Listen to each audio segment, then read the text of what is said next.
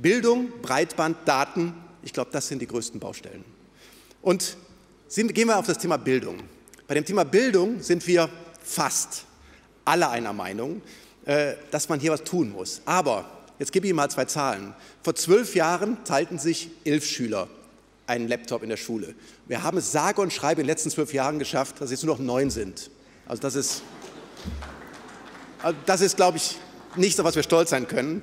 Und es gibt nur drei Länder, wo, drei Länder, wo Informatik verpflichtend ist. Und da ist Bayern Vorreiter. Vielen Dank. Aber es sind noch andere Länder, die das auch machen müssten.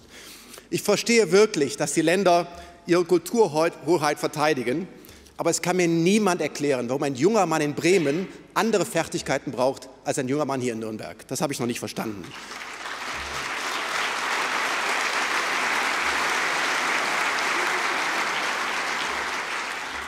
Ich denke, vom Kirchturm aus geschriebene äh, oder betriebene Bildungspolitik ist in der digitalen Welt vielleicht der größte Anachronismus. Und ich kann auch nicht verstehen, weshalb, wir, weshalb es so schwer ist, 5 Milliarden Euro im Digitalpakt in die Schulen zu bringen. Ja, ich weiß.